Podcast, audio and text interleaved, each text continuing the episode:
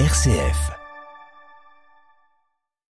Audience générale, le pape François a présenté aux fidèles réunis place Saint-Pierre ce matin la figure missionnaire de Matteo Ricci, ce jésuite qui partit évangéliser la Chine et qui est un modèle de cohérence de foi selon le Saint-Père. Fin de la fiction des négociations entre armées paramilitaires au Soudan. Les militaires du général Al-Burhan ont mis fin aux discussions qui se tenaient depuis des semaines sous l'égide des Américains et des Saoudiens. Le président Lula a fait son retour sur la scène diplomatique régionale. Il a réuni hier 11 chefs d'État sud-américains à Brasilia. Ce n'était pas arrivé depuis 2014. L'échec du lancement d'un satellite nord-coréen provoque une alerte d'ampleur en Corée du Sud. Une erreur, ont assuré les autorités de Séoul alors que Pyongyang les avait prévenus de son tir. Radio Vatican, le journal, Xavier Sartre. Bonjour, le pape François donc choisit Matteo Ricci ce matin lors de l'audience générale comme exemple de zèle apostolique. Poursuivant son cycle de catéchèse sur la passion pour l'évangélisation, il a loué chez ce jésuite évangélisateur de la Chine un modèle de cohérence de vie. Adélaïde Patrignani. Né au XVIe siècle à Macerata, en Italie, Matteo Ricci rêve d'Extrême-Orient en étudiant dans la compagnie de Jésus. Bien préparé, il part pour la Chine avec un confrère. 18 ans plus tard, ils parviennent à Pékin. Avec persévérance et patience, animé d'une foi inébranlable, Matteo Ricci a su surmonter les difficultés et les dangers, la méfiance et l'opposition, a souligné François. Sa méthode était celle du dialogue et de l'amitié avec tous. Avec une attitude d'inculturation, il parle du christianisme en dialogue positif avec la sagesse confucéenne et les coutumes de la société chinoise. Matteo Ricci, grand scientifique et homme de lettres, frappe aussi par son témoignage de vie religieuse, de vertu et de prière, a expliqué François. Nombre de ses amis chinois adhèrent à la foi catholique.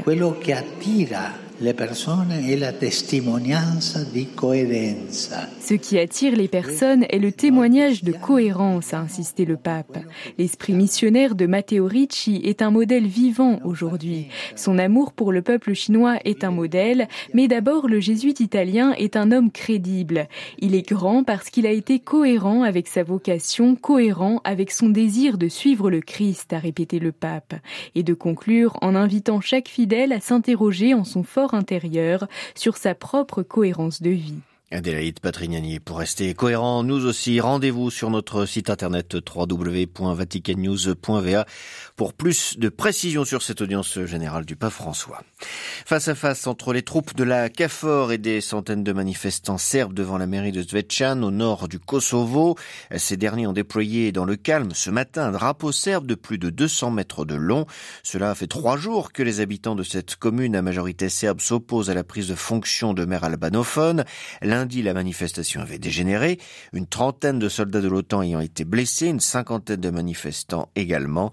Hier, l'ambassadeur des États-Unis au Kosovo a reproché directement au Premier ministre kosovar de ne pas respecter les accords signés, une ligne adoptée également par la France.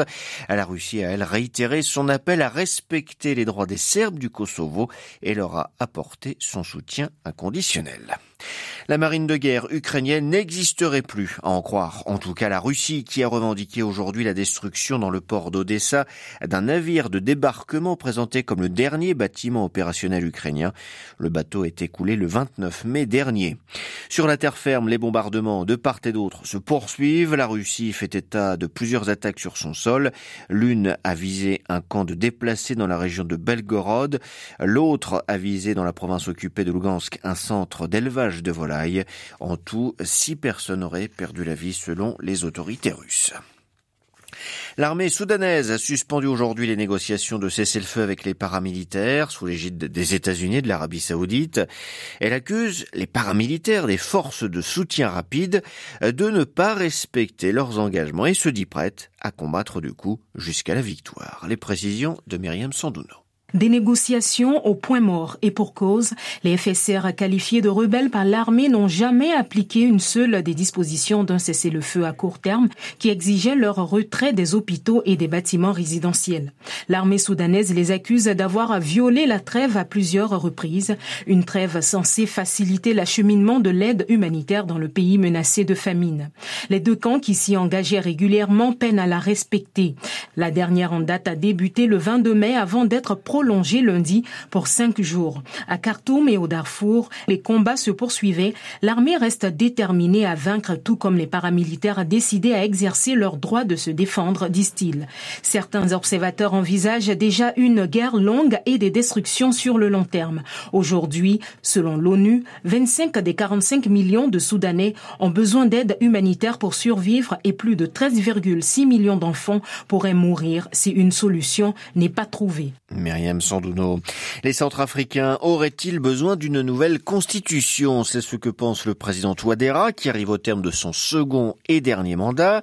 Il convoque un référendum sur un nouveau texte le 30 juillet, ce qui lui permettrait de remettre les compteurs à zéro et donc de se présenter à nouveau. L'opposition et la rébellion l'accusent de vouloir rester président à vie.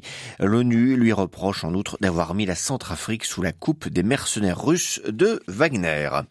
Lula signe son retour sur la scène internationale. Le président brésilien a réuni hier à Brasilia un sommet éclair et à huis clos avec 11 chefs d'État d'Amérique du Sud, dont le président vénézuélien Nicolas Maduro. Une telle réunion n'avait pas eu lieu depuis 2014.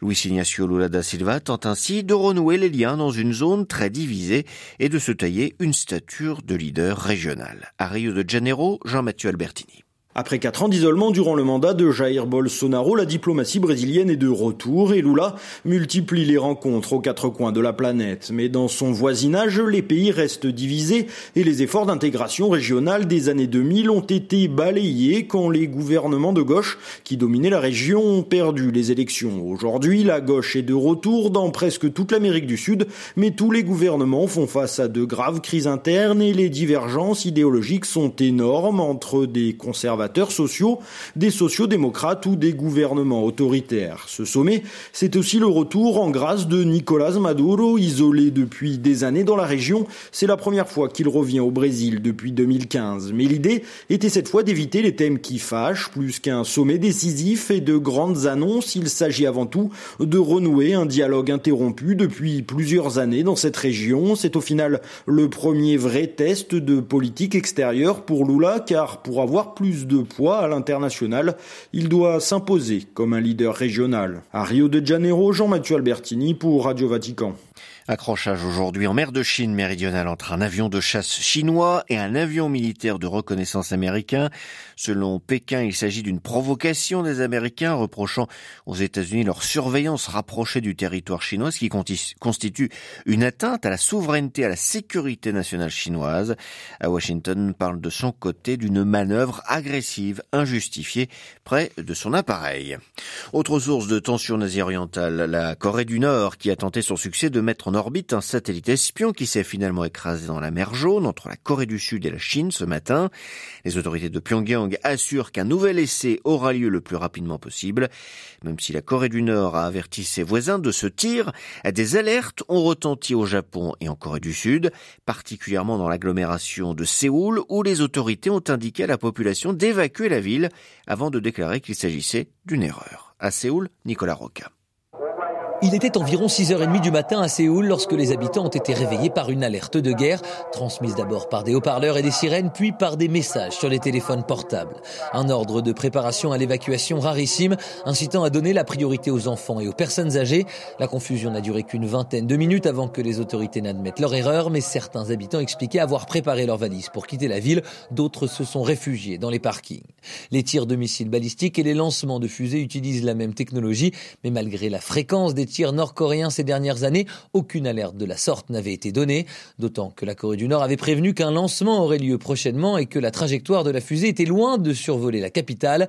Elle s'est d'ailleurs écrasée à plusieurs centaines de kilomètres des côtes dans la mer Jaune. De son côté, la Corée du Nord a reconnu l'échec du lancement de la fusée Cholma 1 qui transportait le premier satellite espion du régime, outil précieux pour surveiller en temps réel les actions des armées sud-coréennes et américaines. À Séoul, Jean Labruyère pour Radio Vatican.